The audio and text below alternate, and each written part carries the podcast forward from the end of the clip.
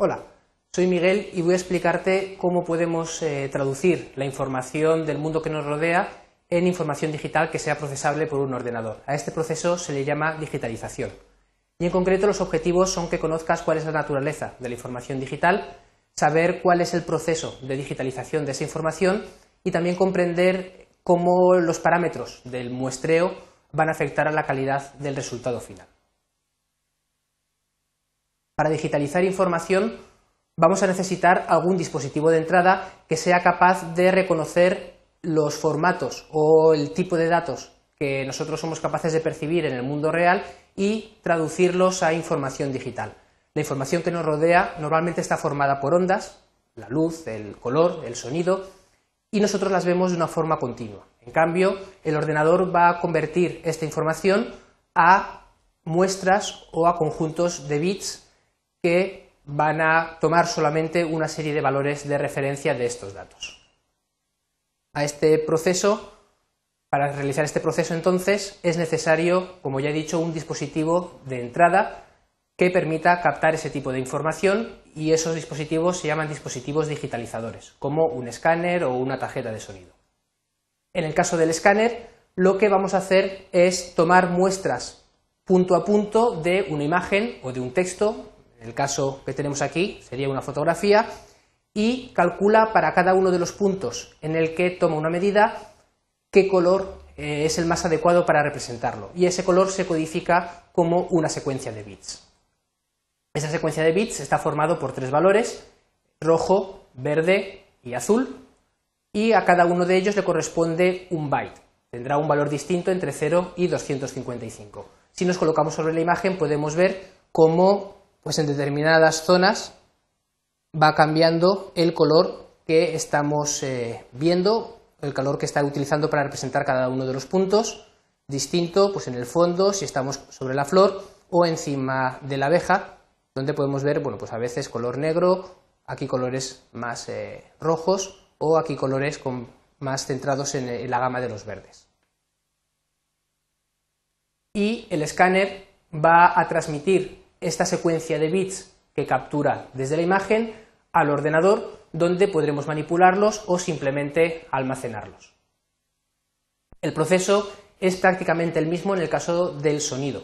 Para capturar sonido, el sonido, igual que la imagen, igual que la luz, está formado por una serie de ondas y vamos a necesitar un conversor analógico a digital que sea capaz de captar esas ondas y convertirlas a código binario. Normalmente estos adaptadores estos conversores se encuentran dentro de la tarjeta de sonido de nuestro ordenador. El sonido, entonces, como ya he dicho y como estaréis acostumbrados, está eh, representado o podemos eh, percibirlo en forma de ondas, como cuando suena cualquier instrumento musical. Esas ondas son captadas por nuestro oído y se convierte a señales eléctricas que se transportan al cerebro. En el caso del ordenador, el dispositivo que capta esas señales eléctricas, que capta las ondas, perdón, y las convierte a señales eléctricas es un micrófono.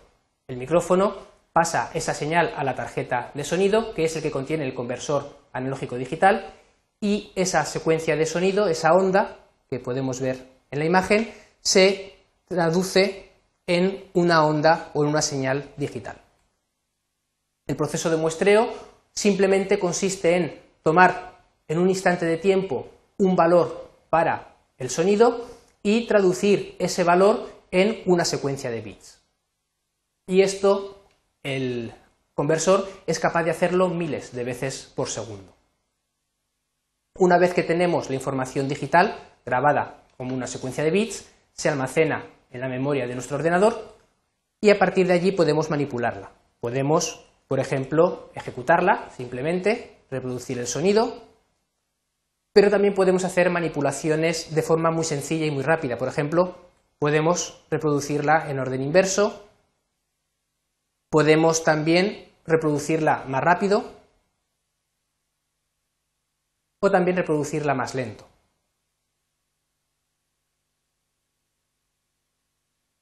Otro parámetro que afecta la calidad del sonido final, final es el muestreo, cuántas muestras, cuántos valores tomamos por segundo y también cuántos bits vamos a emplear para representar el sonido. En función de esos dos parámetros tendremos sonidos de más o de menos calidad, que irán variando desde la calidad mínima, sería el sonido que se conoce como sonido telefónico, en el que, tal y como vemos aquí, tomamos unas muestras de 5K, es decir, 5.000 muestras por segundo, y utilizamos solamente 4 bits para representar los valores. Eso nos daría 16 posibles sonidos diferentes.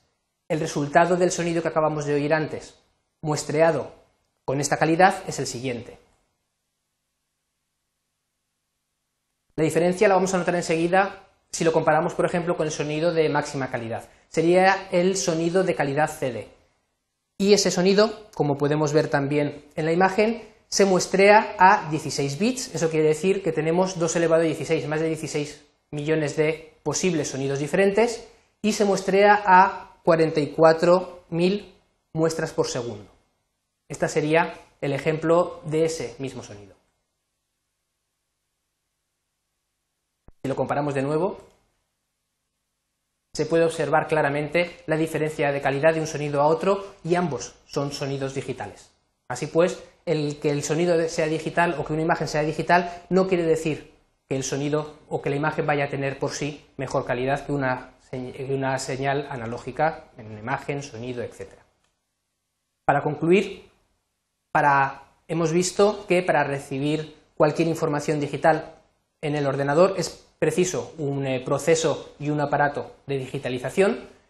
Para digitalizar la información es preciso tomar unas muestras cada cierto intervalo de tiempo o dividiendo la información en una serie de puntos y cada muestra va a estar eh, convertida en un conjunto de bits, en, un valor digital, y el proceso de muestreo, sus parámetros, el número de muestras por segundo o la cantidad de valores diferentes que vamos a representar para un solo valor, van a afectar al valor final y a la calidad de la información que vamos a manejar. Y eso es todo, gracias.